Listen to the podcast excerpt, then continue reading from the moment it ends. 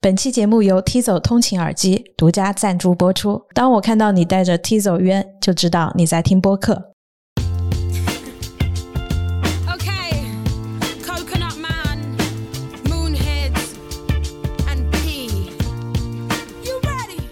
其实大自然一直都是让人不劳而获的。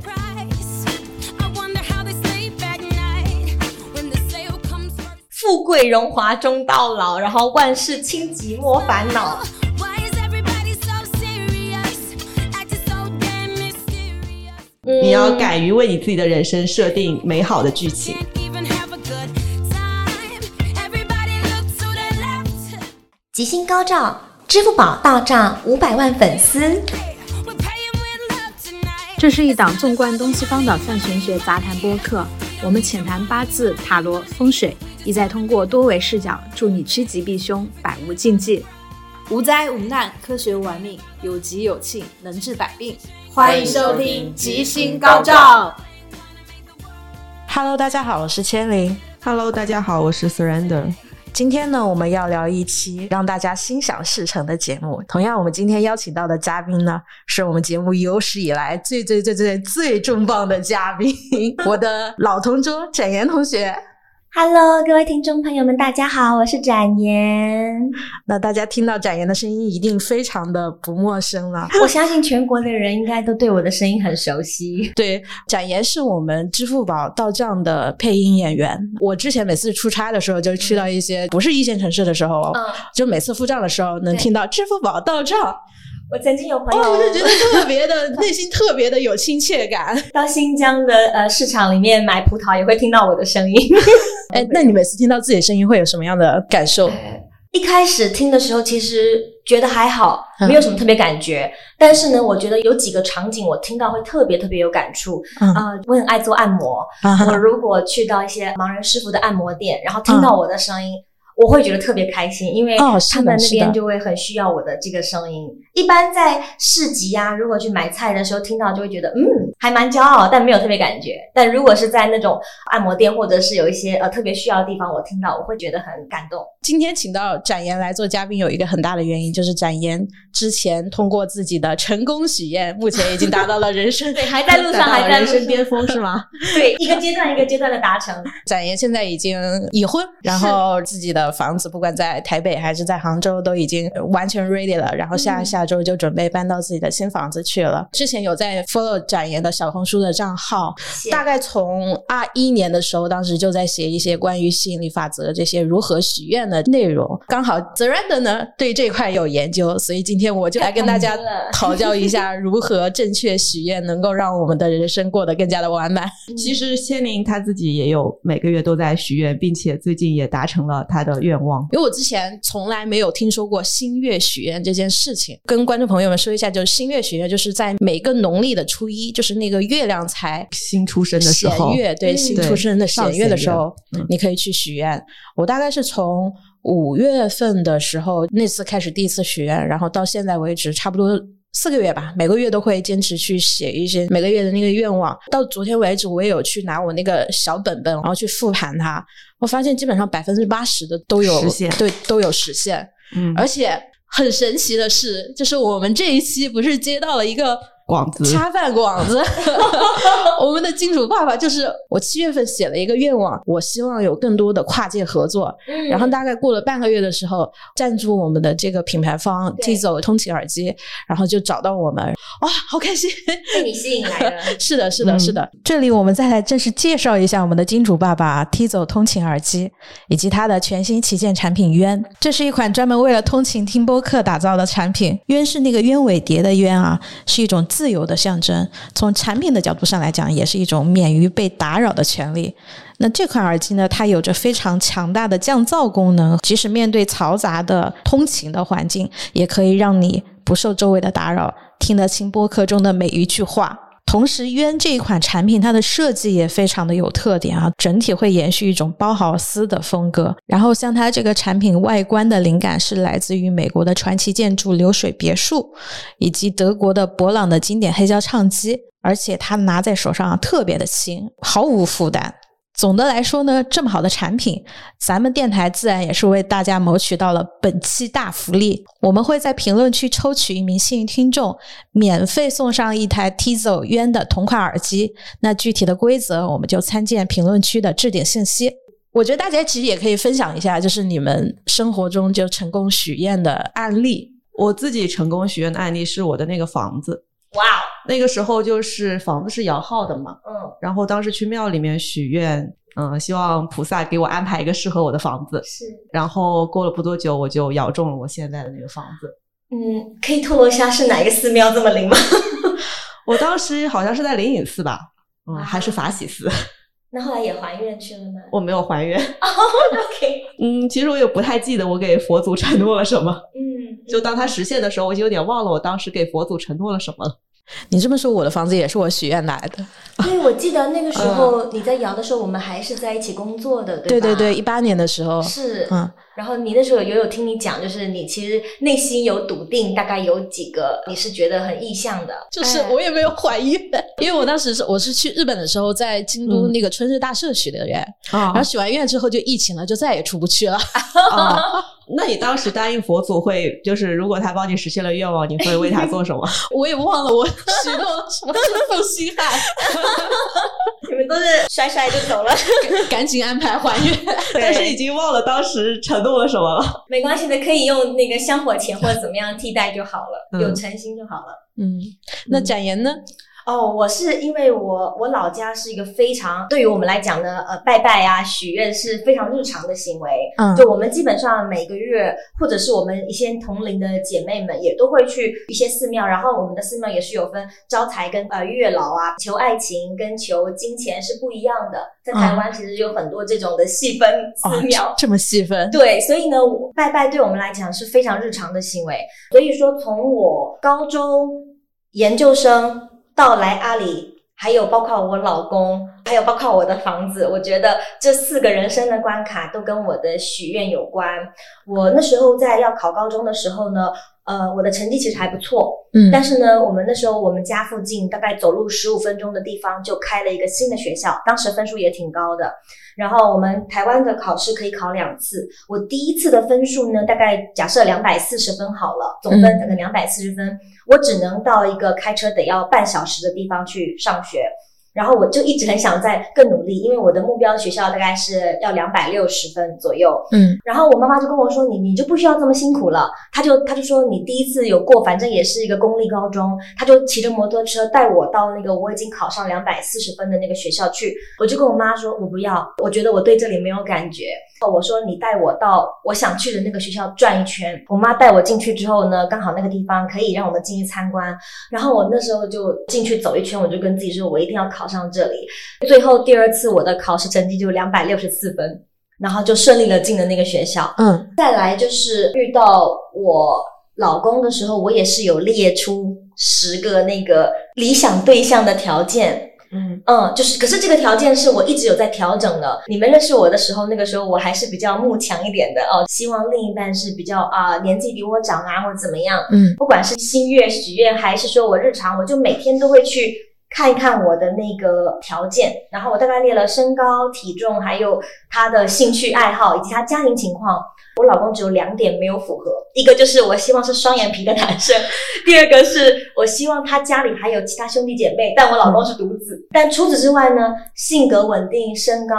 还有他的呃工作，还有他的家庭条件，基本上都符合了。嗯啊、然后所以说，包括到最后我们两个人呃一起有了一个房子，我也希望这个房子是门口有地铁，然后呢，就是我很喜欢阳光，最后我选到的也是一个全部采光，每个地方都无死角有阳光的地方。所以我就是一直带着很感恩的状态到达这里。我刚刚稍微翻了一下，我当时具体到什么程度呢？外形一米八到一米九之间，七十五公斤以下，皮肤白，眼睛大，鼻子挺，下巴要方正，因为我很相信有福相的脸。我老公就是一个下巴超方的人，然后还有呃福相，然后脾气好。善良，我写到这么细，嗯我老公唯一就只有眼睛小而已，他身高一米八二，对哎，那我有个问题，他眼睛小会不会打破他这个面相福相的要求？哦，可是我后来发现，我以前喜欢眼睛大，是因为我可能桃花眼嘛，或者是就是以前喜欢那种，就是一直很幻想我的另一半是那种水汪汪的大眼睛的。但是呢，其实细长眼才是福相眼，嗯所以我老公他就是属于这种带着笑眯眯的这种感觉。哦然后没有过多的鱼尾纹，哦，嗯、所以说他也不会很花心脸。我想表达的就是，你想要一个有福相的脸，是结果他是完美的符合了你的要求。我觉得应该是说，有了这个许愿之后，宇宙给我实现的订单比我写的还要好。他知道什么样的可能更适合我。如果以面相学来看的话，一个水汪汪的男人，他其实可能花心的程度会比较再高一点。那是嗯对，是那这个我们大家都相信这个，对吧？所以说，嗯老天爷给到我的呢，他觉得 OK，你可能啊，展言你可能需要的是更有责任心的一个面相的男生，所以他给到我的就是一个小眼睛，但鼻子很挺，跟下巴很有福气的一个不像脸。嗯对他知道我更需要什么。从面上的角度上来讲啊，嗯，眼睛的眼角就是嗯鱼尾纹的那个位置，对它其实就是代表了你面相里面的夫妻宫这个嗯肩门的位置。哦 OK，、啊，一般如果你眼睛特别大，而且又伴随着很深的鱼尾纹，是其实这样的人是往往是特别花心的。可是人年轻的时候会有鱼尾纹吗？笑起来有些人会对，有，有些人会有的。哦对，那我没有鱼尾纹哎，我应该很忠诚。可能对，是的，你一定是的。是的。所以你看，宇宙给到我了一个更专情的老公。哎，我很好奇，就是咱们许愿的颗粒度可以到这么细吗？哦，你是说在理想对象的条件吗？对呀、可以，可以，可以，而且而且，其实一般来说，就是如果你的那个许愿的目标越明确、越嗯清晰，它的那个实现结果也会越符合你的期待。是的，呃，这个其实就很像跟产品经理提需求，就是你要把你的需求提的 准确、清晰、明确，那产品做出来也比较能够符合你的需求。如果你的需求，比方说一句话需求，那产品经理可能也不知道你的一些细节是什么样子的，他执行出来的可能就会跟你想要的有偏差。是的，可是我看到网上教你许愿的各种攻略里面，他会说你不要那么挑剔，不要把那个细节写的那么明确，不然你愿望实现起来就会很有难度。我觉得那是以人的视角在看待这件事情，就人会觉得说做很多事情都很有难度，但是对这个世界或者说对宇宙来说，做任何事情都没有难度。它是一种怎么样的机制嘛？就听上去好像很玄乎。为什么我有一个这么明确的 KPI，宇宙它一定要回应我呢？其实我们就是前面聊的几种许愿方式是三种完全不同的许愿方式。嗯第一种就比方说我们去庙里拜拜的时候，我们会说，呃，希望实现一个什么，然后如果你帮我实现了，我会去还愿，嗯就或者说我会为你做什么，这就比较像一个交换的机制。就相当于说我拿我自己的一部分东西去跟宇宙换我想要的那个东西，嗯这是一种机制。然后第二种机制呢，就是比方说你用的那个星月许愿，它依靠的其实是自然的那种力量。嗯比如说，为什么是在新月的时候许愿？因为新月开始，其实月亮它的能量是在逐渐增强和增多的。然后到满月的时候呢，它也会慢慢的走向，就是能量又会慢慢的减少。许愿的话会有两种，一种就是新月的许愿，一种是满月的许愿。嗯新月的时候一般会许愿那种你希望越来越多的那种东西，嗯然后满月的时候你许愿的是那种你希望清理掉的东西、减少的东西。嗯嗯，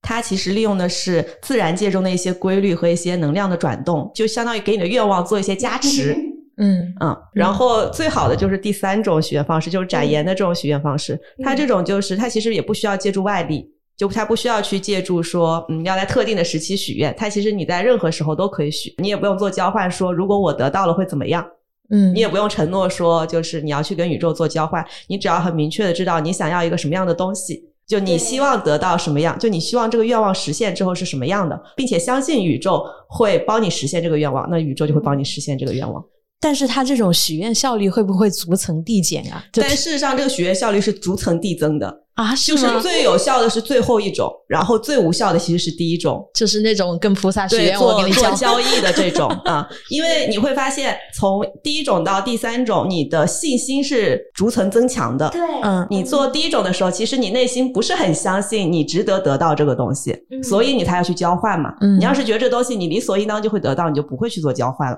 嗯所以第一层，你对你自己的愿望能实现的信心是最弱的。然后第二种，你还需要借助外力嘛，比方说借助一些自然的能量啊，借助一些魔法仪式啊，让你的愿望能够得到加成。那说明你也会觉得，嗯，你可能靠自己不太能够实现它，或者说你就不是天然的就能够得到这个东西的。但是到最后一种的时候，其实你内心会有很强烈的一种信心，就是这个东西自然而然就会发生的，你就是可以得到的。嗯啊、所以这个东西才是比较关键的。所以最后一种是效果最好的。哎，那我就想问一下了，因为我天然就是一个不是特别有自信的人，某一件事情其实我很想去达成它，但是我没有这种自己内心充盈的这种感受。嗯，这个许愿对我来说，是不是就其实是没有太多的效果？就如果按照你刚才那个逻辑来讲的话，嗯，就如果说你本身没有办法，就是很相信，就很笃定说你能得到这个东西，他就会需要用一些手法或者方式来加强你对你自己愿望的这个笃定度。啊，啊怪不得我每次许愿减肥的时候都没有减下来。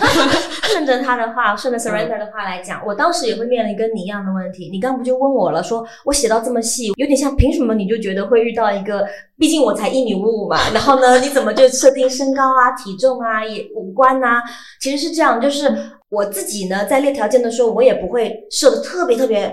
遥不可及的。嗯比方我在考高中的时候，我就两百六，我满分是三百。嗯啊，我就不会设到我一定是一个定进入第一志愿或者两百九十分这样子的一个夸张的程度。嗯所以在第一个我自己在列的时候，我的笃定来自于说这个目标有点像我们在写的。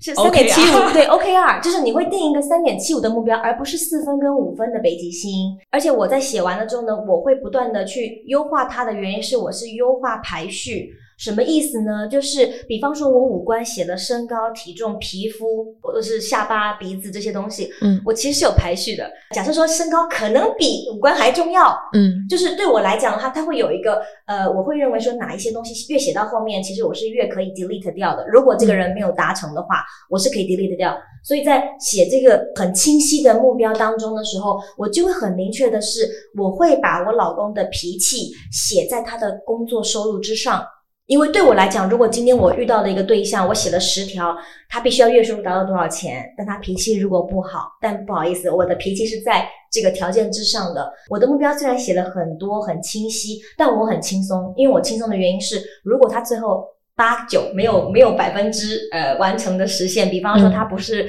呃有兄弟姐妹，他是独子，这对我来讲无痛，没关系，我可以放弃。但前面他的性格跟他的修养，我觉得那个是在最上面。所以对我来讲，我的笃定来自于说我不会写一个我觉得不可能的北极星。再来第二个是我其实是有优先级的，所以说当这个人他只要达成百分之八九十，我觉得这个就已经很符合我要的了。嗯所以我不会太纠结说他一定要达到一个多完美的状态。因为我相信没达到的都是宇宙要给我更好的，就像那个小眼睛而不是大眼睛一样。像展爷说那样子，第一个就是你看他在这个过程当中，他就会把他的那个目标变得越来越详细和清晰。其实当你去看一个目标，你会觉得自己可能做不到的时候，嗯往往是因为那个目标其实你内心是很模糊的。嗯就你可能比方说，嗯我想要一个完美男友。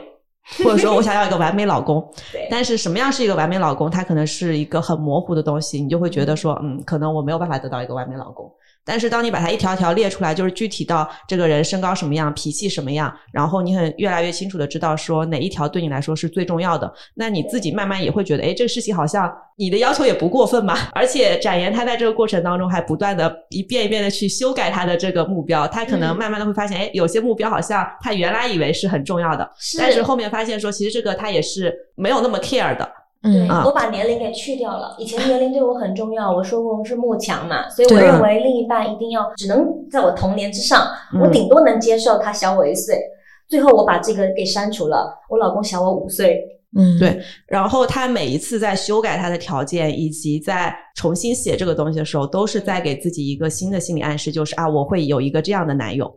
就他在那个过程当中，其实不断的在洗刷他的潜意识，就是把我会有这样一个男友的这个，其实某种程度上，他每次写的时候都在想嘛，就是对我未来的男友是这样这样这样的，然后这个东西就慢慢的一次一次强化的写进了他的潜意识里面。最后他的潜意识会帮他做决定。对，最后他的潜意识就是，所以他的这个信心就越来越强了嘛。其实嗯为什么大家就是有时候信心不强，就是因为他意识上说我想得到这个东西，但是潜意识老在说，哎，你得不到的，你不行的。会有这样的一种东西在干扰你。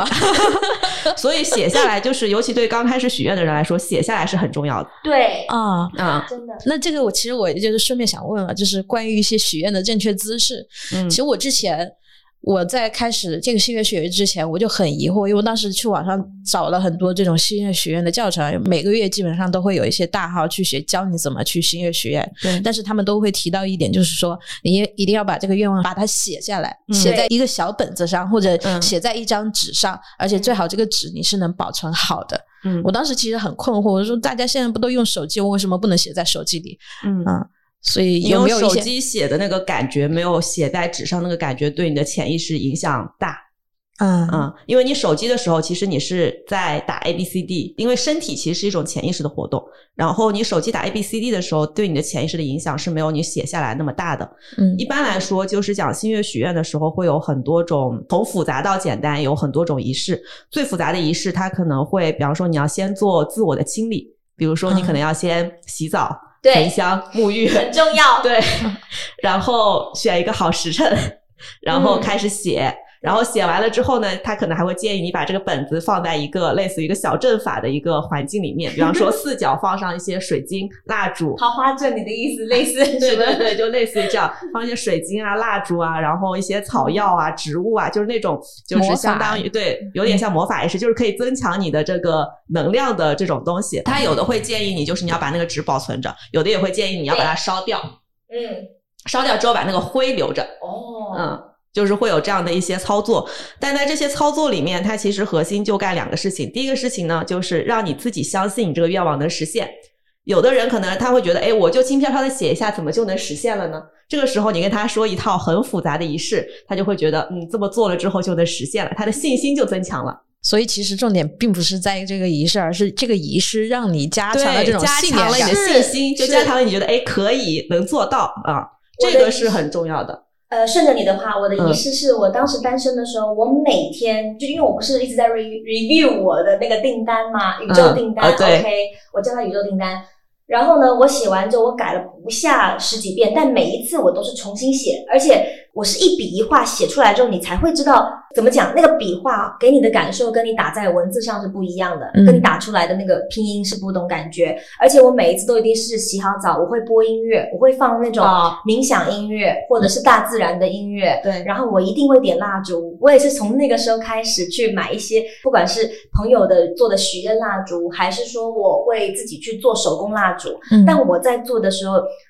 它重要的，我觉得它的意思是让我心情很清空。因为嗯如果你是带着很复杂、很纠结、很负面的状态去写的话，你根本就不在那个当下。啊，是的，对你，你不你不活在那个许愿当下，它就是要你很很放松，然后你深完呼吸，你你脑袋是一片很清明的，没有什么快乐悲喜的状态之后，然后我就去一条一条的逐条写，这就是我的一个仪式，但我一定会点蜡烛，然后我整个状态都会很 peace。对，展言这个说的也很重要，就是你怎么保证你许下的订单真的是你想要的？嗯其实展颜的那一套仪式，就是让他整个人可以沉浸在一个，就是所谓的一个专注力呃一个比较干净的状态。嗯，就他没有被各种就是日常的情绪啊什么东西所冲击着。比方说，有的时候你跟老板吵完架很生气，也许你许的愿望就是让老板倒霉，但是这东西其实对你来说真的没有任何意义，你的潜意识也不 care 这个事情。对，嗯，嗯所以一定要让你自己处在一个比较平静的，然后内心其实是相对 positive 一点的，就比方说充满爱和希望的那样的一种嗯状态里面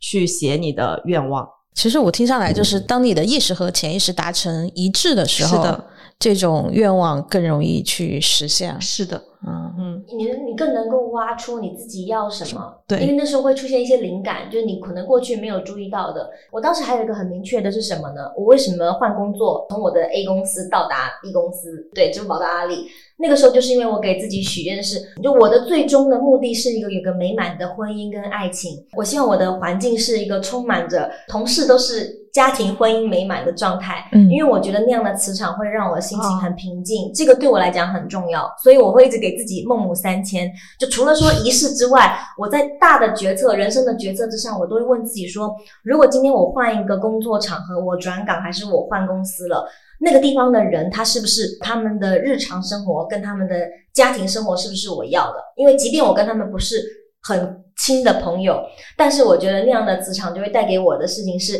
比如说他们既是妈妈又是老婆，但他们还有同时还是一个工作上的女强人，他们可以把这些给兼顾好。但可能在我之前我的工作环境，我觉得那样的能量并没有让我感觉到，所以我也当时也许愿，就是在我遇到理想的对象之前呢，我曾经写过一个第一条，就是我希望到一个我身边都充满着是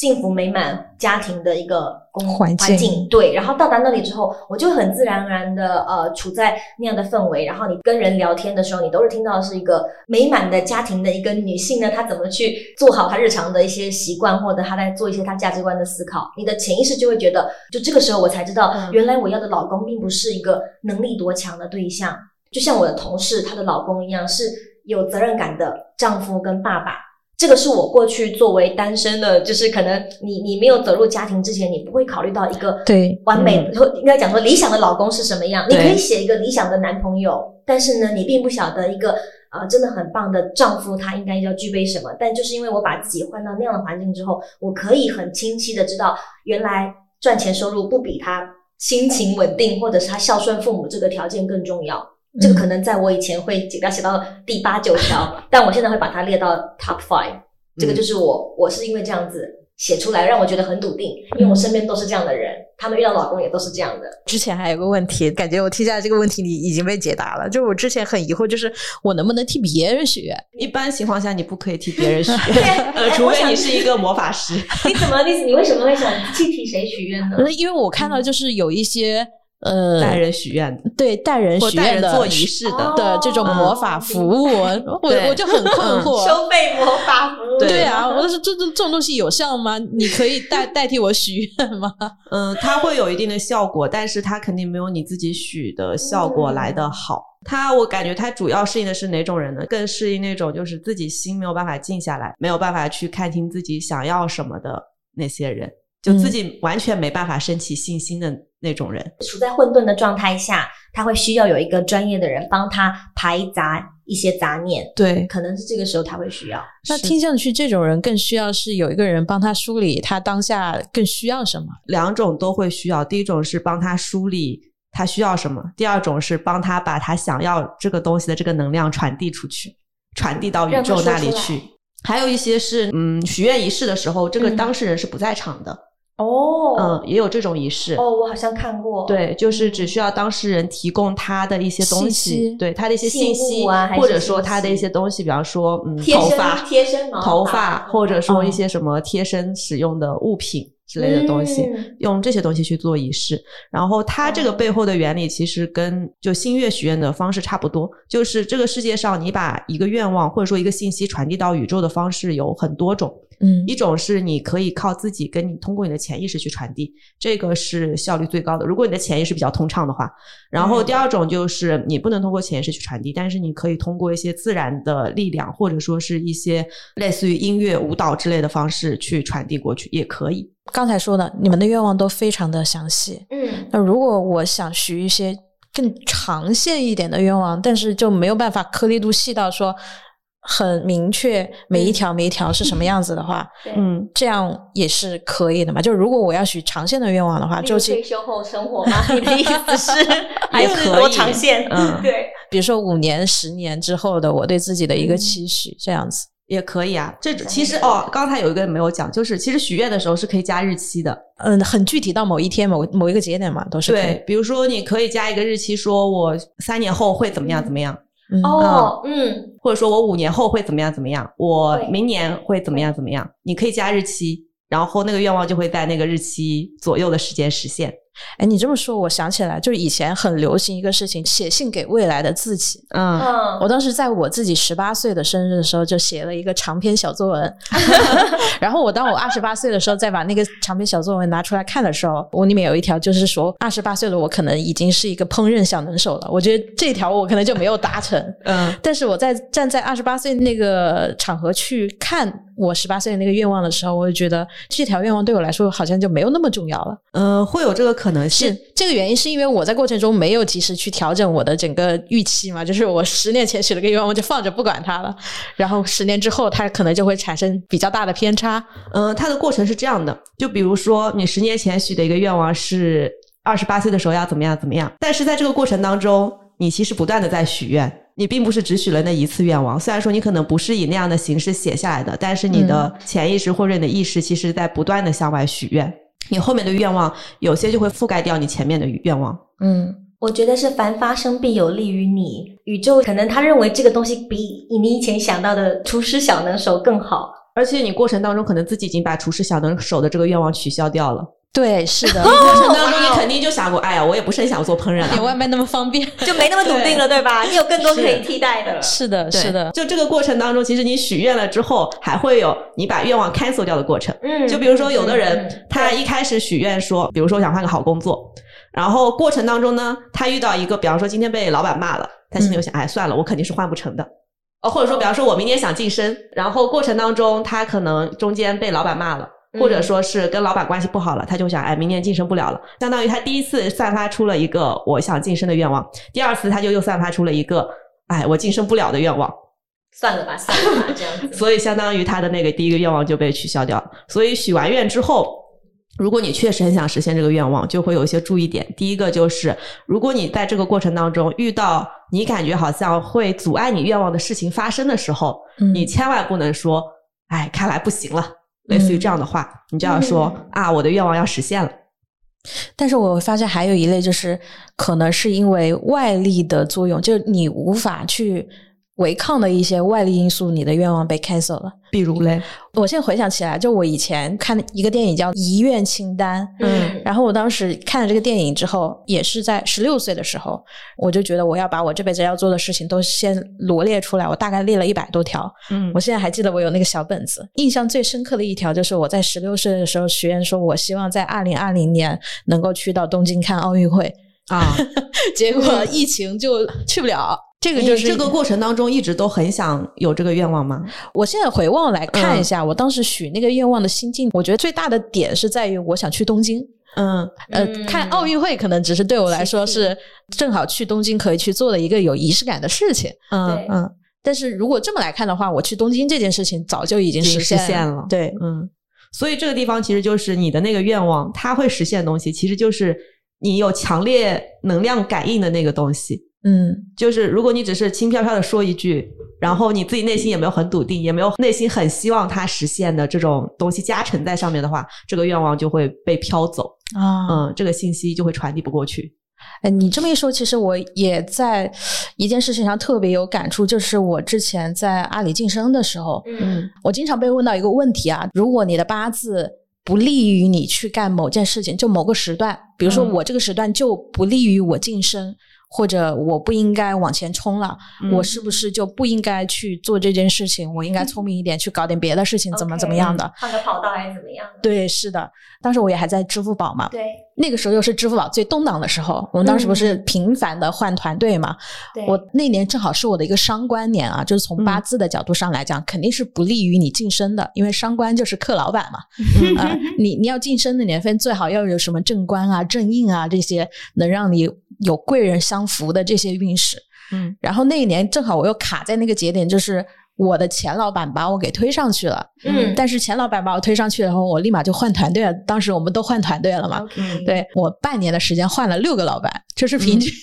每个月上个老每个板的月一个老板。对换伴侣都没这么勤。上个老板的 KPI 都还没有列完，下一个老板就来了，对就就这种状态。嗯，我记得。然后我在这个状态之下，我当时是笃定决心说，这个晋升我只能通过，因为我不通过的话，我就没有后面的选择了。所以我是怀着这种信念，其实在这个我是套了一个晋升的低 buff，因为那一年是我的伤官年。嗯但这件事情我可能是百分之两百、百分之三百想去干的。嗯嗯，其实我当时从你们角度上来讲啊，就是我的那个愿力是十分强、对，是的。强烈的。嗯那从我的角度上来讲，就是这一点也印证了，就是很多人说八字不利去干某个事事情的时候，你是不是嗯一定不能去干呢？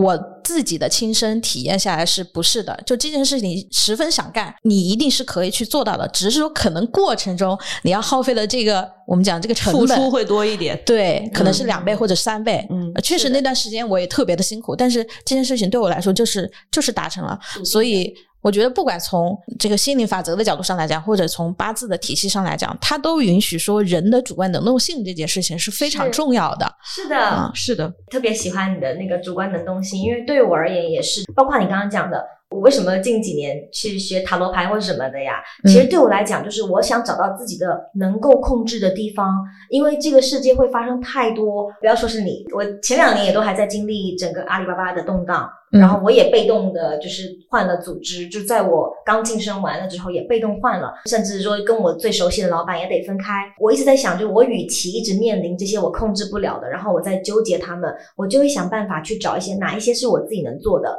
所以，包括我自己，如果现在我自己在写下一些心愿，或者是我在写下自己的一些愿望的时候，我其实都是写到都是我自己比较能够掌控的地方。嗯然后在那个范围里面我去写。那至于说如果不能做到的，我就会让自己更平稳的去接受。我之前在台湾有一个邻居阿姨，她跟我妈妈要完我的那个姓名还是笔画了之后，她就跟我妈讲说：“哎呀，你这个女儿一辈子徒劳无功。”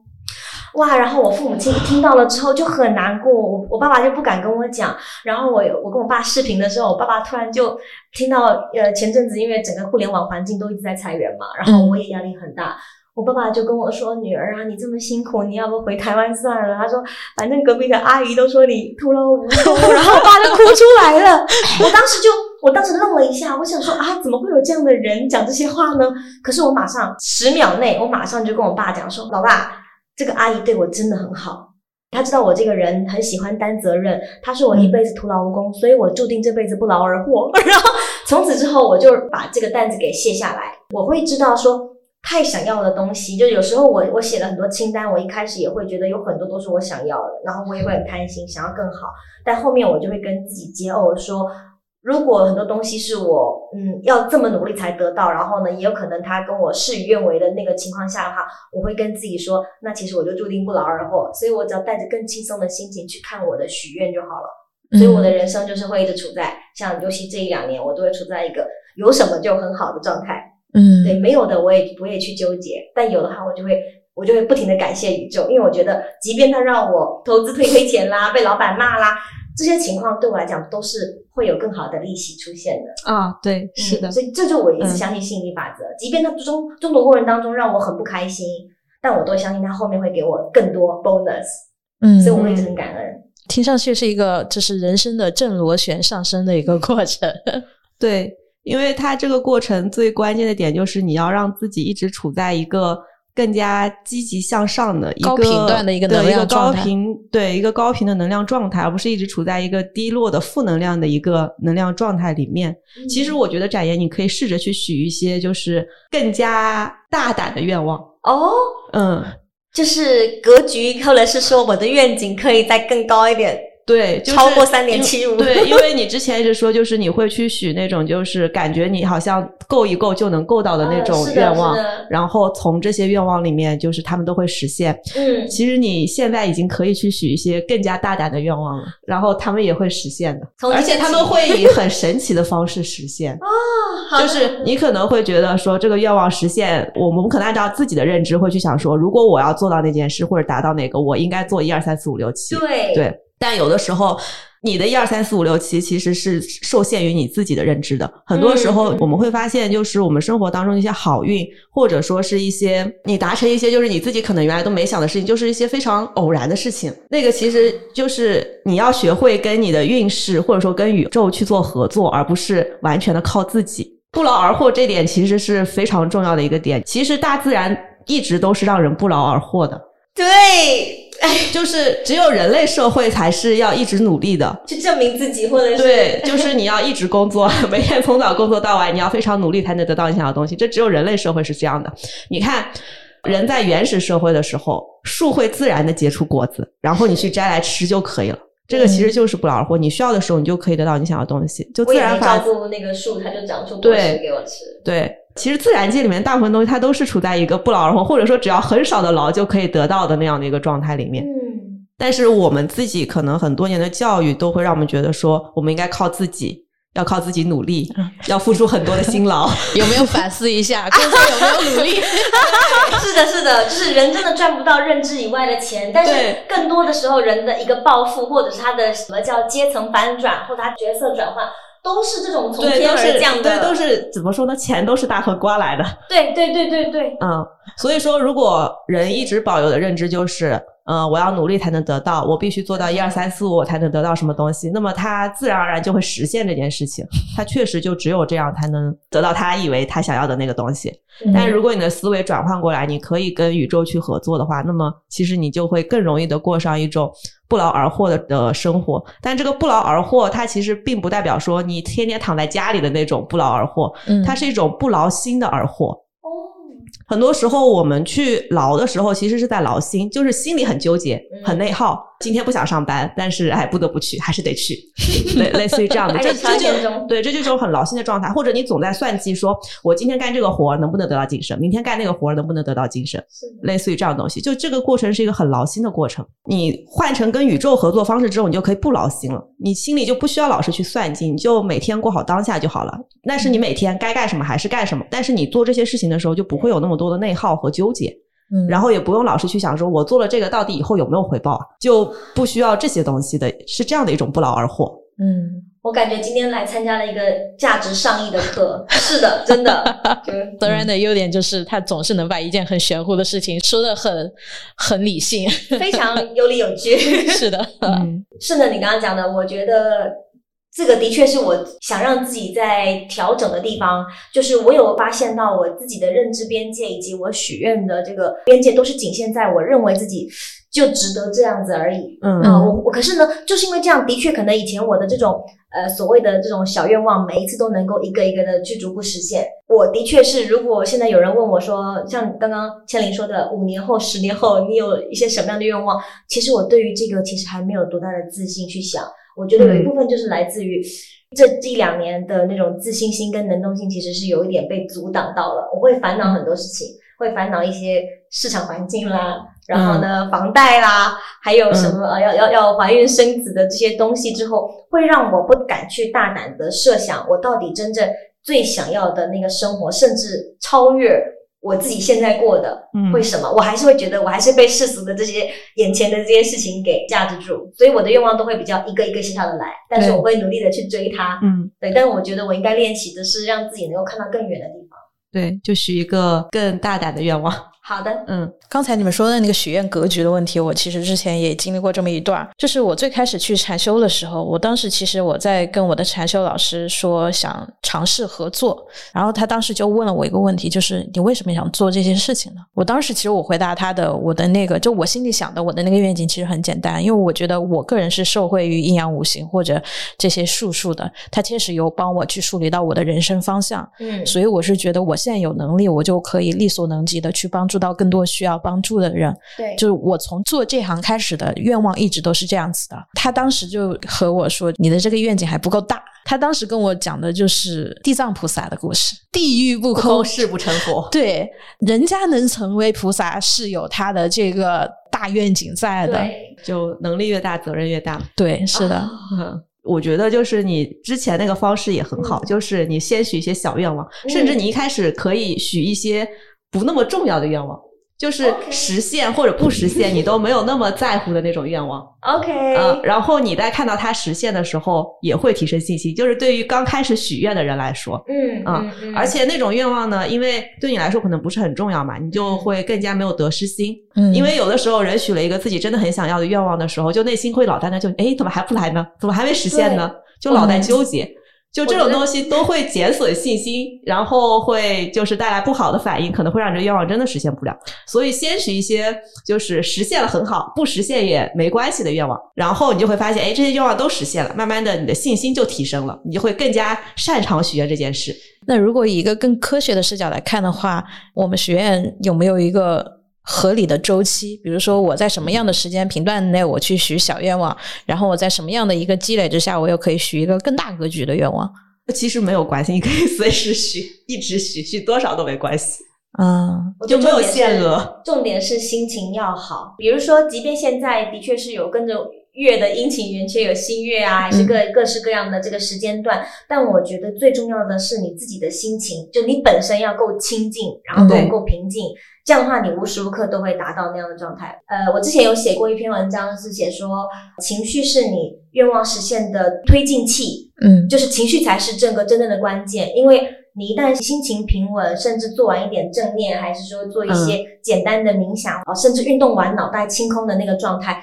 其实你最处于一个无我的状态。然后我觉得那个时候，你就会觉得眼前的画面就是会实现。哦，这个真的是，就是因为我经常会去参加那种禅修营嘛，嗯。啊，然后禅修营的时候，有时候结营的时候，就会听到有同学分享说，他说他在禅修的时候，有一天禅修突然想，哎，今天中午要是能吃个烧鸡就好了，结果中午就有烧鸡，哦，对，就极快，你知道吗？极快极快，嗯。嗯。是的，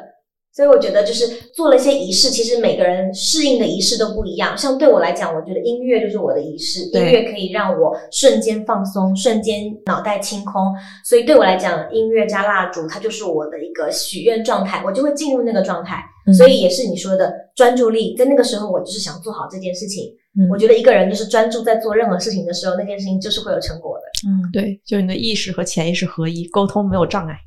我记得最开始我在做训练学院的时候，我就写了很多条，我希望如何，我想怎么样。对，当时 Serena 有纠正我说，你不要用这种这种祈使句，希望呃对你要用的陈述句。对的。对，我会如何？我正在，嗯我已经，我后来就是会调整这个。是的，呃，其实到今天，就是你看到我的小红书，可能就只有可能几十篇，但是呢，如果你是以我的视角的话，其实我已经写那个吸引力日记，我已经写到第七百二十二天了，嗯就是从二一年的十月一号开始，我每天就是我有个自己的模板。我每天都会在这个模板上写下我自己最高光的五件事情。这高光不是指成就，每天你很开心的，很开心的，只要让我开心的，包括说让我不高兴的事情。但是当我打下去、打字打出来了之后呢，我就会瞬间觉得这件事情没那么重要。嗯就这个让我烦恼的事情，好像也就这么一点点。嗯啊、跟同事之间或者是跟老板之间有一些摩擦，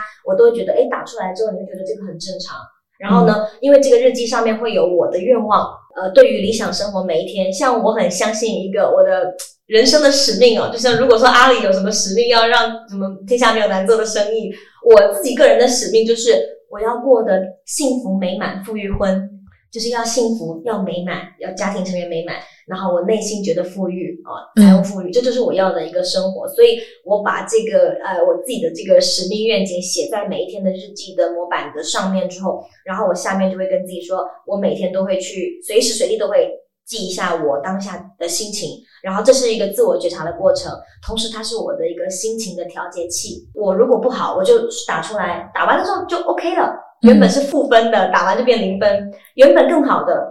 我写下来之后，我就一定会写感恩，超感恩今天发生了让我很开心的事情，瞬间就会让我的心情又更好。所以我觉得我就是不断的用这个东西去调节我每天的日常生活。哦，回头我们可以把这个模板分享出来。对可以的，可以的。嗯对嗯然后在写了每件事之后，然后嗯可以在心里再默念一句，就是说我的愿望要实现了。哦，好的好的。嗯，我还写了一个，就是提醒自己每天不要把能量投入到我的心理活动。我觉得这个就是不管做正念还是什么，你一旦如果意识呃你的注意力一直放在你的心理活动上，就你跟一个人之间有了一些互动摩擦。不管是好的坏的，你越纠结这件事情就影响你很久，你没办法真正的活在当下。你走个路都很容易跌倒，因为你就一直想着刚才前十分钟我跟那个人发生了一些事情，或者我会一些回忆到过去让我不开心的事情，别人只是一个无心的话，却影响了我今天一整天的心情。所以我每天都会提醒自己，不要把能量投入在那里，然后专注在我的幸福美满富裕婚上。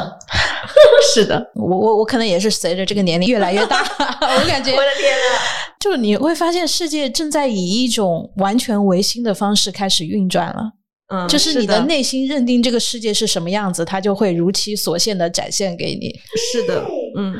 这个其实有脑科学的研究是这样子的。首先，我们人体有很多接收信号的来源，嗯但是我们的意识能够呈现的信号或者解析的信号只有其中的一部分，嗯，这个就是你意识到的。嗯，然后有一大堆呢是你没有意识到的那种信号，所以说你意识呈现的信号本来就是经过筛选的，然后你意识呈现的世界其实就是你筛选之后的那个世界。嗯，所以说你的筛选模板是什么样的，你看到的世界就是什么样子的。这个还没有到量子力学，这个纯粹还只是一个认知模式的问题。就像那个 Chat GPT，嗯。呃，就它背后训练的数据可能是整个互联网，但是你拿到的那个账号，你给他投喂的那个问答逻辑，他慢慢的就会按照那个问答逻辑来回答你，但是它背后其实还是有整个互联网。哦，对我还有一个小问题，可能跟我自己性格有关系啊。我是一个很喜欢立 flag 的人，OK，啊，就是我许愿这件事情对我来说就是立 flag，就是这个 flag 一旦立好了，我一定要告诉别人，就告诉别人我要开始做这件事情了。嗯然后我会由于外界的压力反 push 我，反推我说我一定要去达成这件事情，因为我已经把这个 flag 给立好了，如果不实现它，我就会打脸，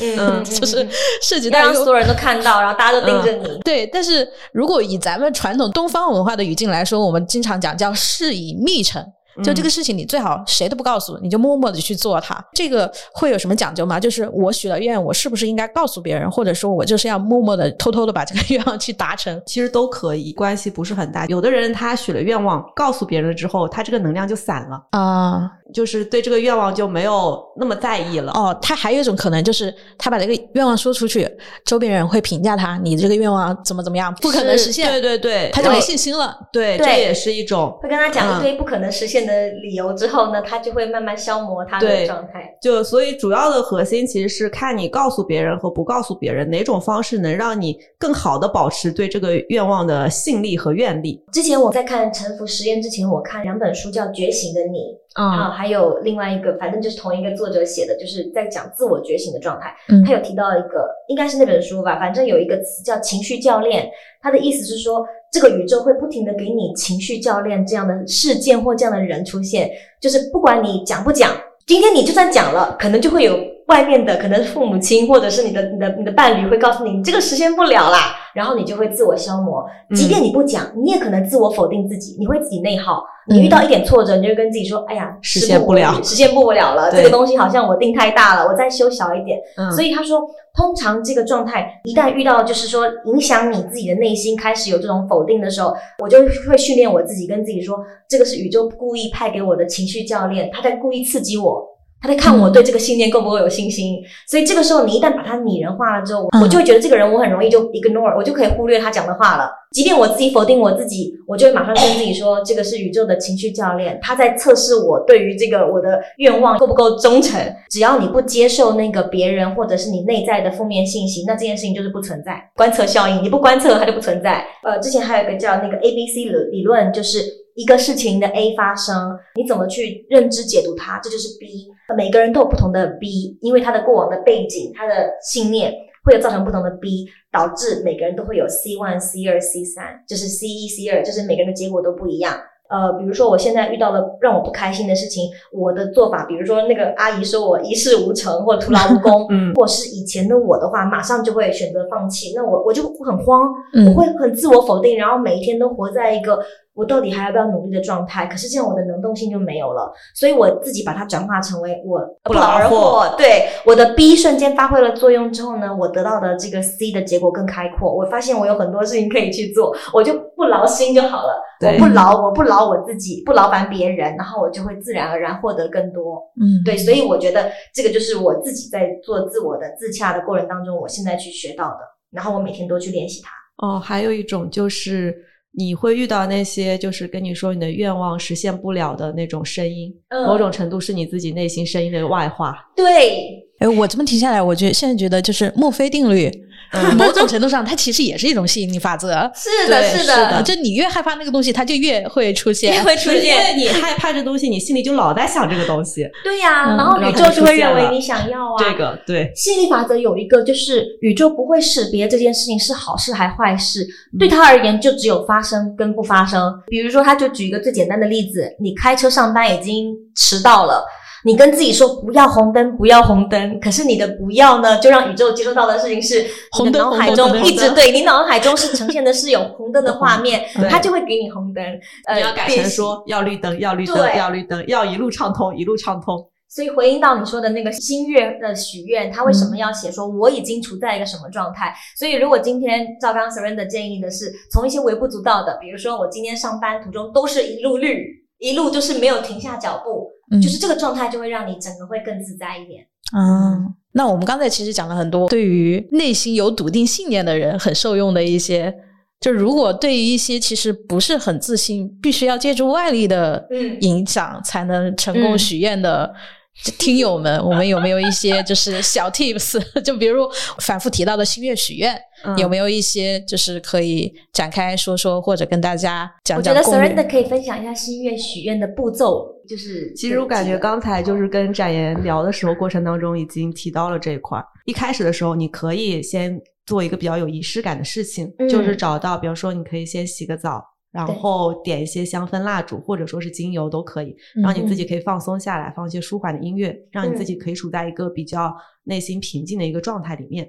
然后你可以去把你的愿望写下来，然后写愿望的时候，尤其要注意两个点。第一个就是你要写一个完成时，并且你在写愿望的时候，你可以去想它完成时候的样子。你也可以给这个愿望加一个时间，比如说月底的时候我会怎么样，嗯嗯，然后去想象那个画面。再然后写下来之后，你就可以把那个纸留着或者本子留着。这样的话，你到月底的时候可以来回顾一下这个，或者说在过程当中，你如果要修改的，你也可以去修改。然后每天你其实也可以再重新的去看一下你这个愿望，你可以把这个愿望念出来，嗯，嗯，这样都可以加强你这个愿望实现的能力。哎，因为我看到它是根据比如说十二星座主哦题的，对就比如说每个月份的星月学院是不是可以有一些侧重点，或者说我就有个愿望，我特别想要达成它，我每个月都许同样的，在它没有达成之前，我每个月都许一样的。可以呀、嗯就每个月许一样的愿望是可以的，如果他没有达成的时候。但这个地方你要注意一个点，就是当他没有达成的时候，你一定要在想我会收到利息了，啊，因为你已经设定了这个愿望达成的时间嘛。嗯，他在那个时间点的时候没有达成，那就意味着你会收到更多更多。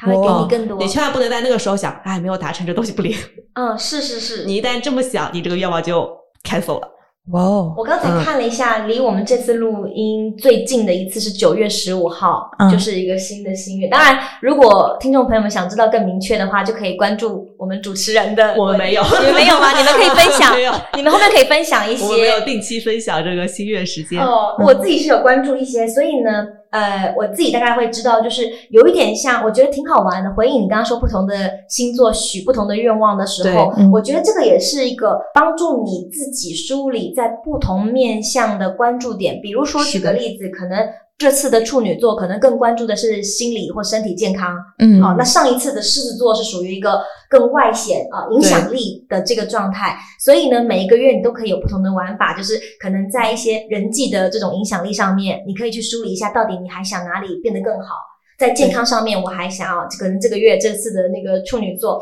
我可能在健康上面想在哪一部分，在心理上还是在什么眼睛啊，还是在什么部位，我可以更好一点。这种的方式，它会帮助我每个月都有一个不同的焦点。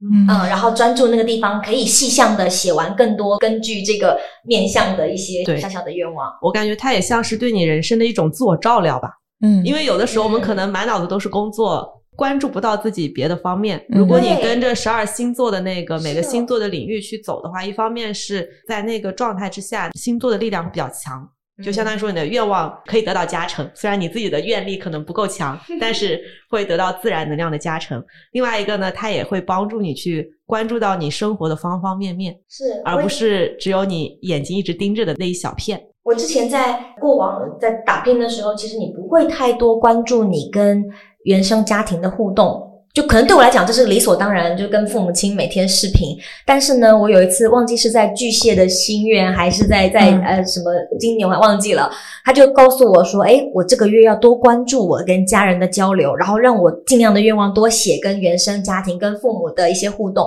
嗯或者是跟长辈的互动。”我突然脑袋一片空，因为我发现我过去就觉得我每天跟他们视频已经是一个很不错的一个一个孝顺的方式了。我想不到还有什么方式可以再增进我跟长辈们的感情。后来我才发现到，哦，我意识到说，不仅仅是我自己的原生家庭，我现在刚结婚，我其实还有公公婆婆。我还有新的我呃我老公他们那边的一些家人，然后呢，尤其面临到我们正准备要结婚，我就在那次写了一些关于希望婚礼的时候呢，两方的家人都能开开心心。我开始就是会顾及到更多嗯呃，在家庭的这部分，然后在家人的部分，所以我觉得这就是有点像在做这个同时，我也觉察到原来我以前可能忽略了这部分，嗯嗯、然后把它再再写的更多一点。我觉得这也是一个很好的一个自我觉察方式。哦，这个很棒哎，是的，我感觉我一直没有就是在意过。就我们的愿望都会集中在钱。对我，我写完了。我记得有一次印象当中，我那一次我写的就是，我希望我的父母亲就是从台湾那边过来，开开心心的过完这个婚礼的这几天。可能下一条我就写说，我希望我老公的家人，包括他们的奶奶年纪很大了，嗯我希望奶奶们能够超开心，然后呢，就是快快乐乐的看到孙子结婚的那个画面，我就这样写。那结果就是整个过程当中，虽然说这个婚礼是属于农村婚礼，跟我以前预期的酒店婚礼不太一样，但是我就会处在一个很完满的状态，因为这就是我在替我的我爱的我关爱的这些家人，他们可能以前没有进入过我的生命，但是在这个阶段，他们也即将成为我的生活中的一份子。然后当我把我的焦点跟我的爱给到他们之后，他们开心，我就觉得这个愿望就达成了。嗯，嗯，我之前有朋友结婚，他甚至都没有举办婚礼，就是他跟他老婆商量的情况下，而且双方父母都觉得 OK 的情况下，他们就去办了一场就是蜜月旅行，然后就达成了他们的婚礼。就其实对他们来说，他们自己内心是充盈的。嗯，是的，是的。有时候可以当做玩玩游戏的方式，就我现在会把许愿当成是一个玩那个什么，就是寻宝游戏一样。越写你就会越知道，哦，原来这个我以前没考虑到，很有意思的。是会发现你的人生在某个方面还可以更好。我不是上个月许愿说希望咱们电台订阅达五千吗？哦，然后这个 该付利息了。该付利息，下个月就付利息了。可以的，可以的。嗯今天请来了这个，很多人都说我是招财猫嘛，对吧？今天把招财猫都请到了这个录音室了，所有人都会有钱。对，大家听到最后，我们一定会给你一句展颜开光的招财咒语。我还想问，我们前面都在聊我们许愿前该怎么做啊、许愿中我们该怎么样去许愿？那我们许愿后有没有一些注意事项？就是比如说我们经常会聊到的还愿的这个问题。嗯，在座的两位哈，还能够聊这个话题吗？我的天哪！海月，我其实也没有说做的很好，嗯但是呢，呃，我有去关注到，就是好比说之前我有问我一些也在做命理的朋友们，嗯然后呢，他就会告诉我说，其实去外面拜再多的佛呀，不如就是对你自己的祖先呃付出更多。嗯哦，嗯所以说他就会告诉我说，如果今年你人在大陆没办法回台湾的寺庙许愿，我可能过年的时候我许了今年的买房跟那个呃身体健康还有事业顺利。然后他说，如果你现在回不了，你就可以在你自己所在的地方，就是真诚的给你的，比如说我爷爷已经不在了，嗯那他就说我可以对我父辈母辈的祖先们内心有更多的一些，就是希望老天爷能够让他们在天上能够更快乐。啊，然后呢，不管是用金钱，比如说会那个烧纸钱，还是说用什么方式，他说这个也是一个，就是对于天灵的这种孝顺然后，他也可以继续保佑你。所以我后来就是他们说，如果你没办法做更多，我反正我现在是每个月会固定的捐款啊，然后呢自动扣款，然后还有呃去寺庙，只要我去，我就一定会拿现金去做一天香用香火钱。我后面会变得越来越少去说许愿的时候，我会说。这次如果让我成成功了之后，我一定会怎么样怎么样。但是呢，每一次我只要去，我都会很诚心的用我，因为我很爱财，我觉得这就是一个把你爱的东西奉献出去的方式。嗯一开始在节目之前，我记得你也有提到说，给钱就是在付账单的时候，嗯你不要带着负面的心心情心情去缴这个账单，嗯你也不要觉得我今天花了这个奶茶钱，然后觉得哦好罪恶或怎么样。就是你你付出去所有的物质跟非物质的东西，我都带着是感恩跟爱。哦，嗯这样的话，我就觉得这个东西，我就会觉得是诚心的在回馈这个地球。嗯所以我觉得这也是我还愿的方式，就是我每天都是在，只要我有拿出我的钱，拿出我的语言、我的言语，我都是尽量让对方或让宇宙觉得是舒服的，我就问心无愧。我有知道你每个月都在偷偷打赏我的账户。啊，对对对是的，只要我看到千灵，你只要有发，不管是月运还是说只要周运，我只要有划到，所以而且我都会记账，我把它记在是一个内心，我把它分类。我的分类叫做是写个内心，然后 icon 是个 heart 是个心，这个不是捐款哦，捐款是另外一个，嗯。这个是说我的内心想付出爱的一个记录，因为我很感恩，就是每一次你都会不间断的提醒提醒，然后写那个文章，我觉得大家都很忙很累，但你还是不间断的坚持去做这样的分享，嗯。你在付出你的爱，我接收到你的爱了，我唯一能做的就是点赞、转发，还有就是打赏打赏。对，我觉得这就是我在回应你的爱的一个一个方式。嗯嗯，就展颜会有时候来问我一些日子好不好啊，适不适合干些什么事情，对。然后会给到一些相应的建议，他就会给我发红包。我说嗯咱俩关系还发什么红包？认识了八年了，还是还是得，然后我就会回应他，我说，因为这就是第一，我很感恩，不是说这个这个就是给到你本人，而是这整个能量，我觉得很开心。你能给到我量传递对能量传递，你给到我，你觉得你爱的方式，我也用我爱的方式来回应你。可能在八字领域你比我专业，那但是呢，我能给到你就是打赏以及红包，我觉得这是我对爱最大的一个展现形式。是我当时没有收嘛，嗯。然后展言就会把它给捐出去，而且他把他捐出去的那个截图。截图给到我的时候，嗯。其实我内心其实也是感到非常愉悦的，嗯。就是有一种咱们俩共同达成了一件特别好的事情的这种感受。是，就我们两个人一加一大于二。他那时候不收我的红包，我记得我好像就马上用支付宝爱心捐赠还是什么的，然后我会给他看，因为我觉得就是我们两个今天有了一个这么愉快的交流，我觉得这个宇宙也值得感同身受，让更多人感觉到这个能量是很正的。就是说到这个事情的时候，就你们知道财神庙那个地方那块匾上写着什么吗？哦就阿里的人每年都去财神庙，一无，所住是吧？对，一无所住而生其心。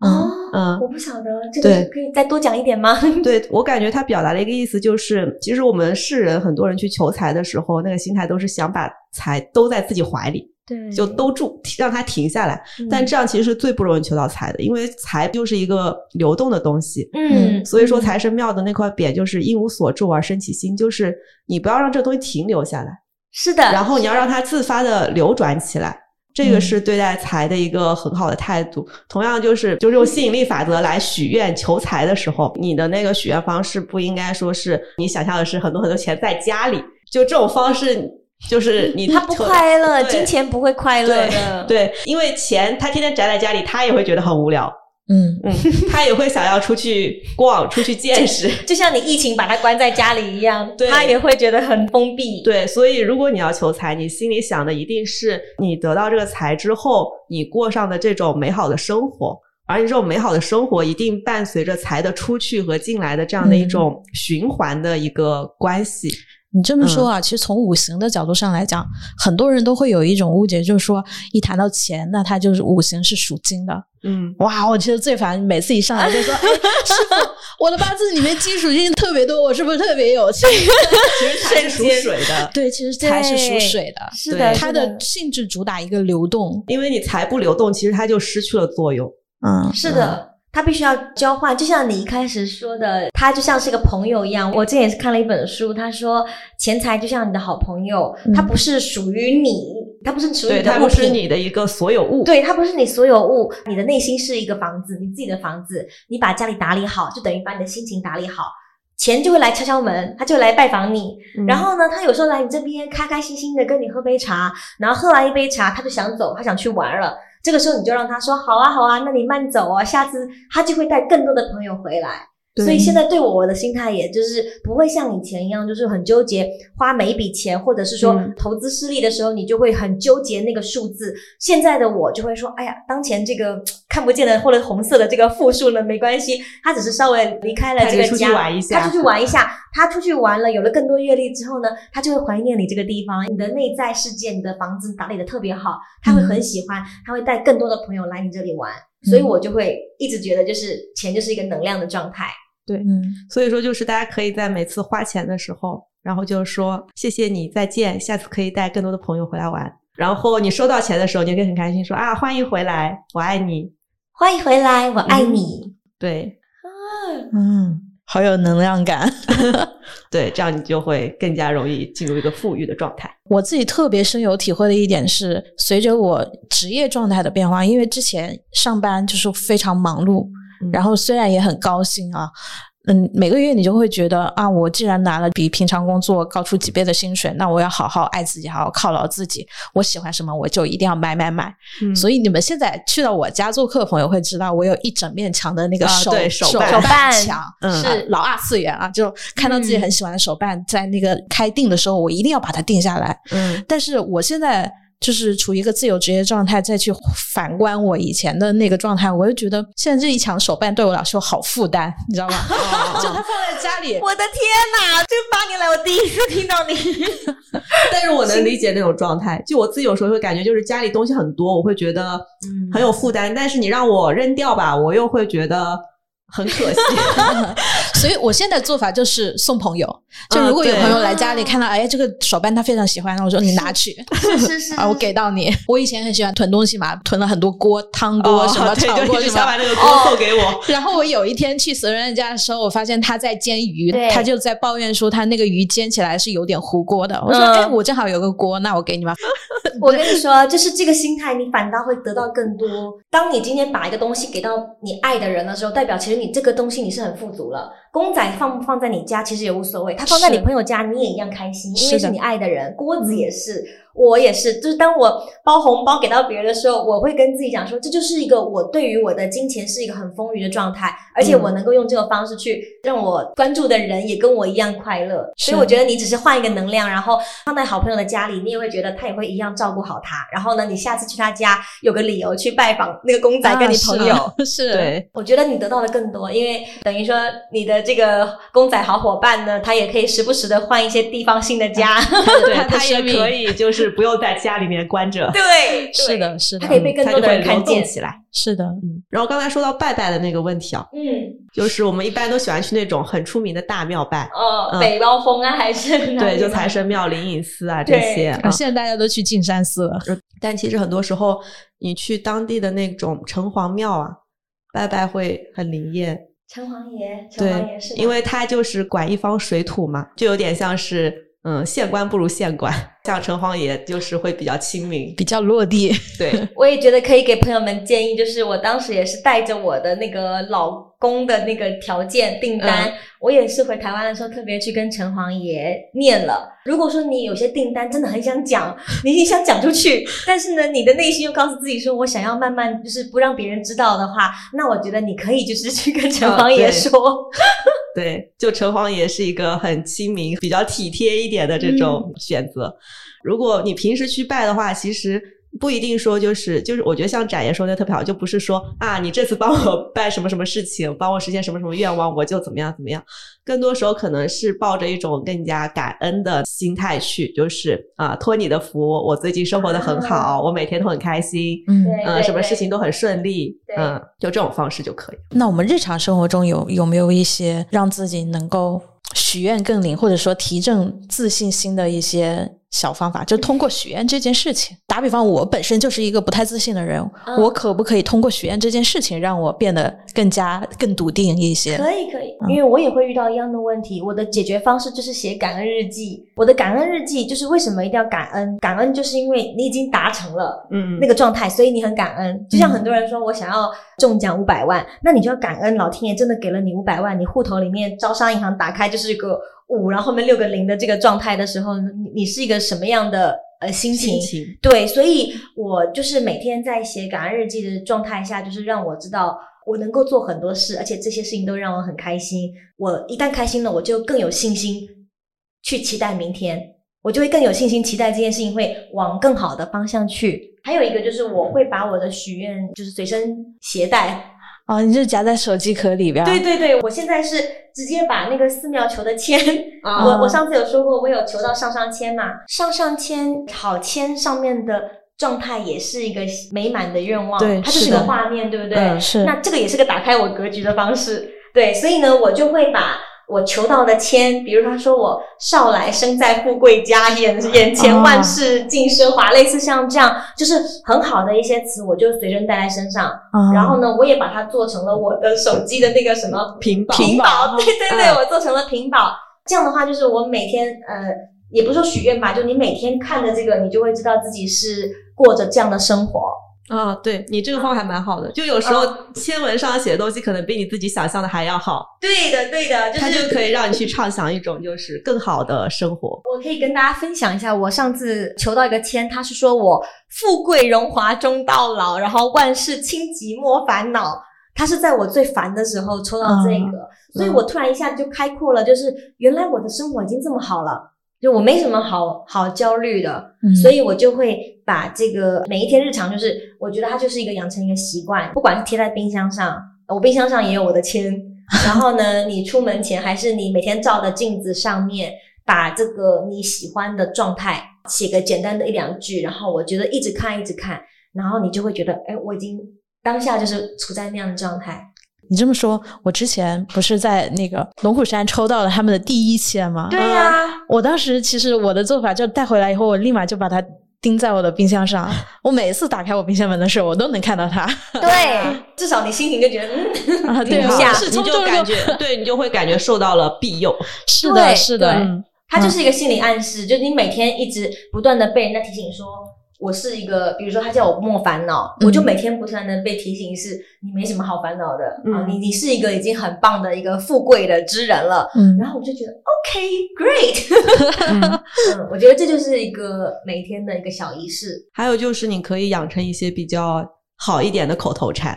比如说，嗯。就我可以，我能够，然后我有钱，我值得。还有我之前在书上看到一个方法，就是你可以说五万句谢谢，谢谢就说对五万个谢谢，基本上就可以清理掉你堵塞的向宇宙送信的通道。嗯我本来口头禅就还蛮喜欢讲谢谢谢，这就是感恩的方式，对，嗯就任何谢谢托福，哦，哇，嗯托福是另外一个了，对另外是的最后需要上下价值嘛？我们这次价值就是你要做给自己的人生写剧本的那个人，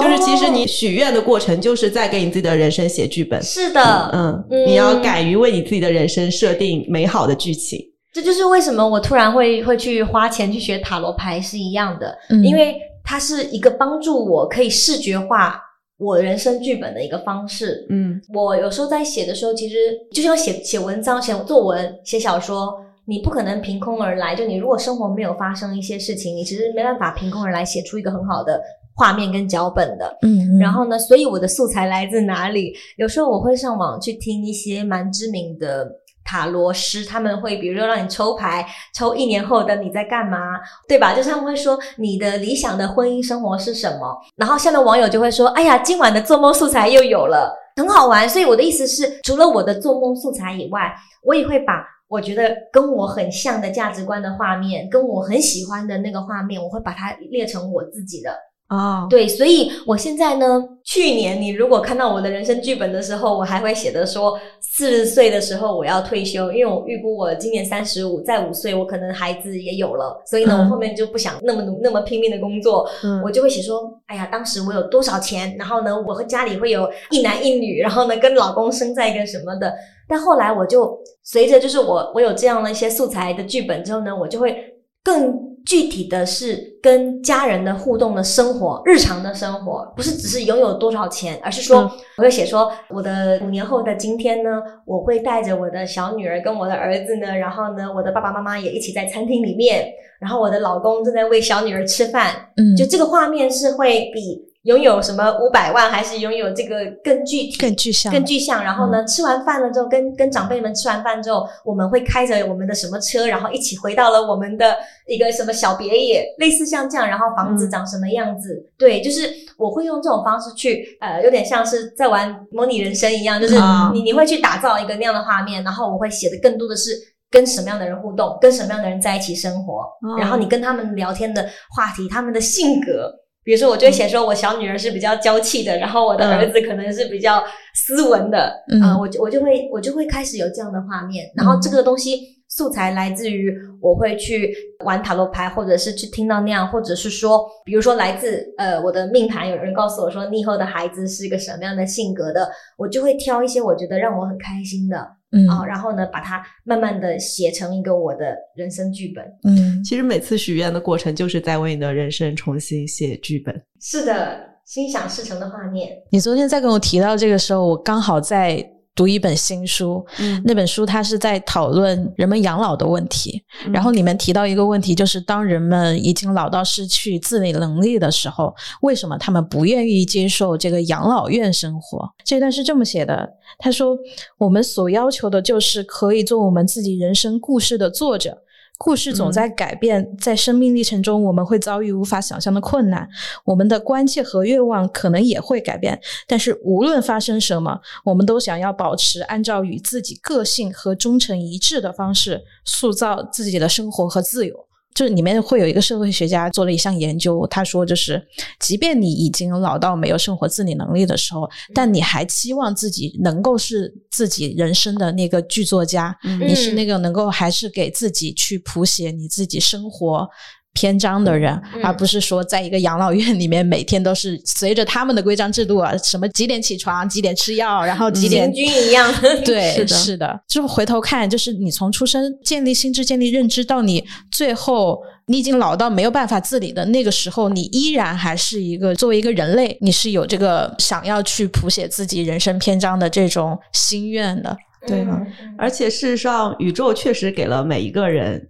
可以去写他自己人生剧本的权利和力量。就不管你当前处在一个什么样的生活状态，然后你遇到一个什么样的困境，只要你敢于去想你自己未来一个美好的状态，那么对，并且相信你会得到这个东西，宇宙就是会帮你去实现这件事的。嗯我觉得许愿这件事，就是让你可以永远保持这样的一种，就是去写自己人生的剧本，去写自己人生故事的这种信念。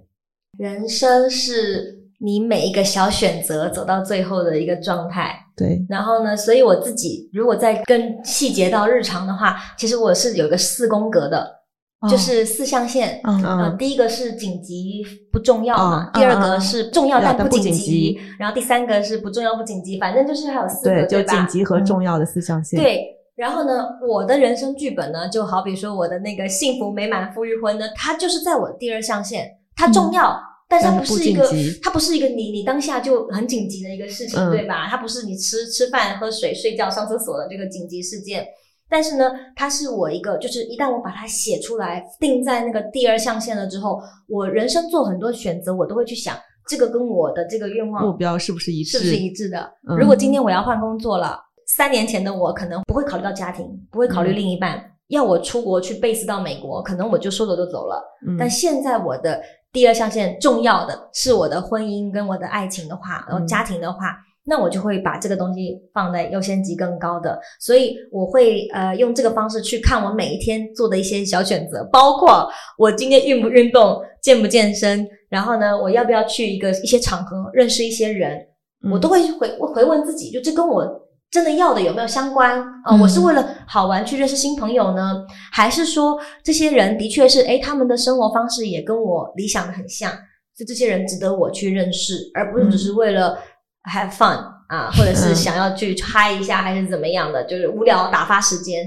那我觉得这个就不在我的选择之内，所以我的人生就会变得更简单、更轻盈一点。就我不会把很多、以前我是个不太拒绝的人，不太懂得拒绝的，然后很多事情我都会好，那我来我来。可是你会发现，你如果没有去把更重要的事情一直放在你脑海里的提醒你自己，你是在过一个什么样的生活的话，你会有太多的事情，然后把你走偏，对，然后你就花更多的时间再圆回来。嗯嗯嗯，我今天来了之前呢、其实我今天原本是想让让我自己睡到自然醒的，因为嗯今天是我要接下来出差一个月之前唯一的一个假日。啊然后呢，我原本想说下午去新家装潢，所以我今天就休息一点。可是呢，当你们找上我的时候，我就跟自己说，你们两个是我吸引来的。哦，对，这是我非常笃定，因为就像会遇到你啊，是我在那个时间点，我觉得如果把这个世界当成是一个全景图的话，那所有东西都是我显化的。嗯。那我就会觉得，今天我被你邀请这件事情，然后来跟你们交流，这样，然后我也得到很多，我就会觉得这就是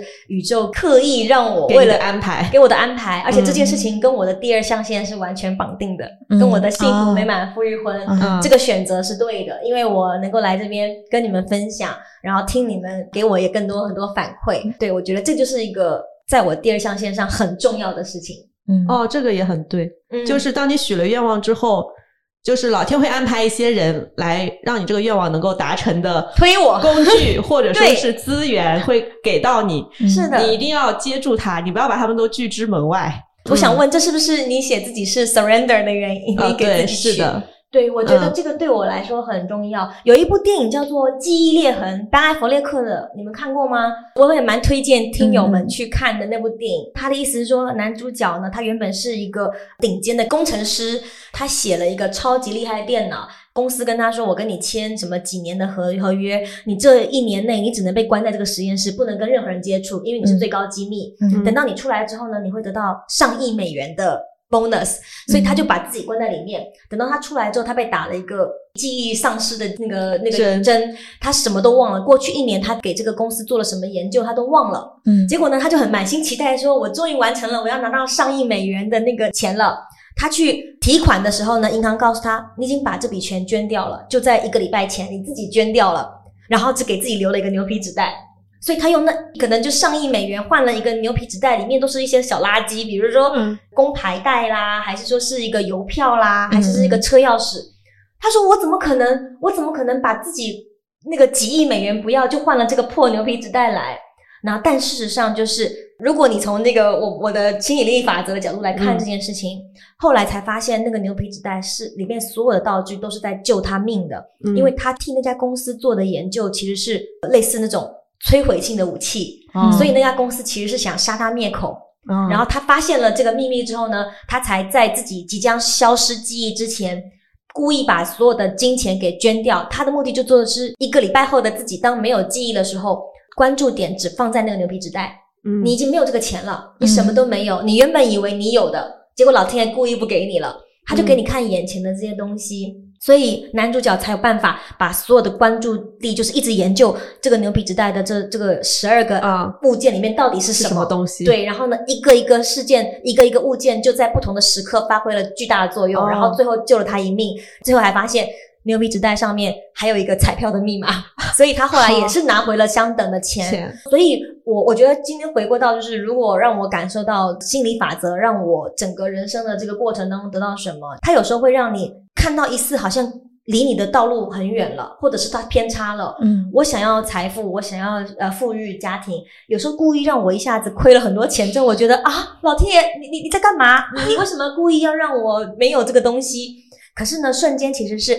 它是让你在当下去关注其他更重要的事情。所以，所以你说的那个利息要来了，或者是说嗯金钱会带着他的朋友回来，他只是出去兜个兜风，后面他会带更多。当你把焦点关注在当下，比如说他其实要我关注在我的家人，这个时候我就没那么关注钱，那我就会告诉自己说没关系，等过一阵子他就会再回来。所以我嗯现在就照着老天爷让我关注的，我先转移焦点。啊，把我的身体健康，还是把我的那个家庭给顾好。那至于说钱财能怎么样，那我觉得都是后话。所以我就会嗯带着这个电影的那个主角的视角去跟自己说，只是当下没有这个这笔钱，但是他后面都会回来。我就只有关注宇宙想让我关注的。哦，这一点我在买房子这个事情上面也有这种感觉。哦，对我当时摇到号了之后，我房子可能是四百套，然后我摇到的可能是四百零五号这样子。那其实对，就相当于前面可能要有五个人放弃，这样我才能够选房子。然后到我选的时候呢，其实已经只剩两套房子了。嗯嗯，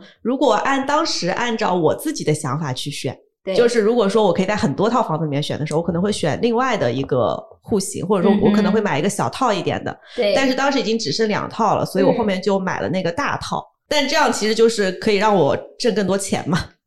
啊，对，因为我当时总会觉得我付不起那个房贷，因为大套就是你的房贷压力会更高嘛。对但是后面的情况就是，其实过了大概一年多吧，就那个嗯房贷对我来说就已经不是什么压力了。所以嗯我我觉得所以就必有利于你。对，宇宙它就刚好把你卡在了那个位置。如果它不给你卡住的话，你就会选别的东西。是的，是的，是的。好神奇。真的就很神奇。很神奇，就是有时候嗯你愿意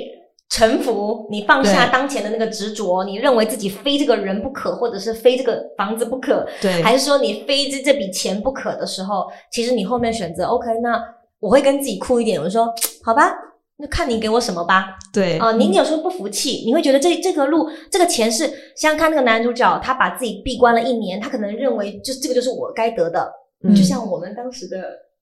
蚂蚁一样，就是我会认为这几年的青春是我应得的，嗯对吧？所以当时我很难放下对于这些金钱的执着或什么。可是到最后，我就跟自己讲说，看着办吧。嗯然后其实后面你会发现，钱呐、嗯好人呐、贵人呐、他是以各种形式出现，就你不是你想的那种方式出现，你都没想到你。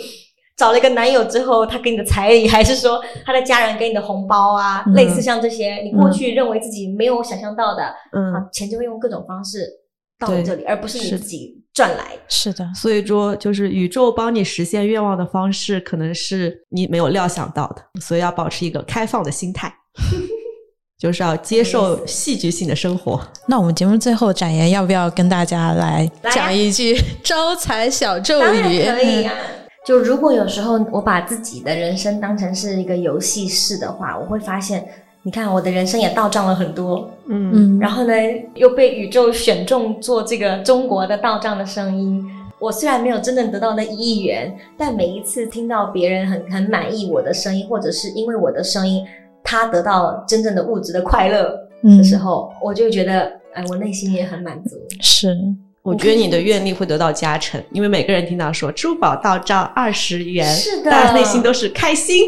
对，感觉是没有一个人听到是不开心的。对，你不觉得我的声音如果让更多人、这么多人听到，然后他们都很开心，这也意味着他们在帮我的人生的剧本在加持嘛？对啊，格局打开。对，啊格局打开，所以就是一定要祝所有听众，支付宝到账一亿元。哇哦！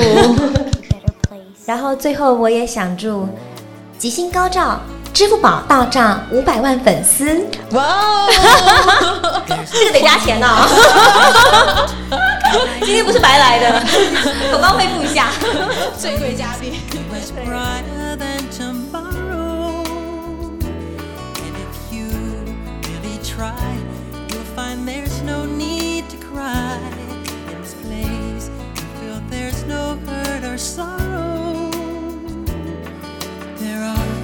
Ways to get there. If you care enough for the living. Make a little space, make a better place, heal the world. Make it a better place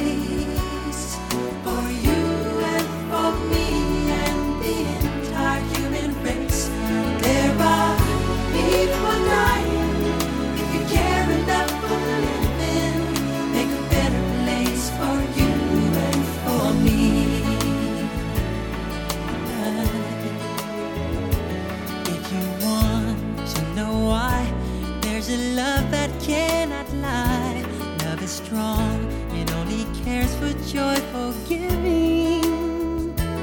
If we try, we shall see.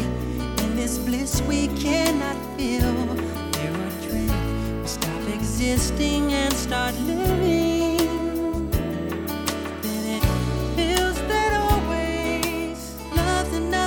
growing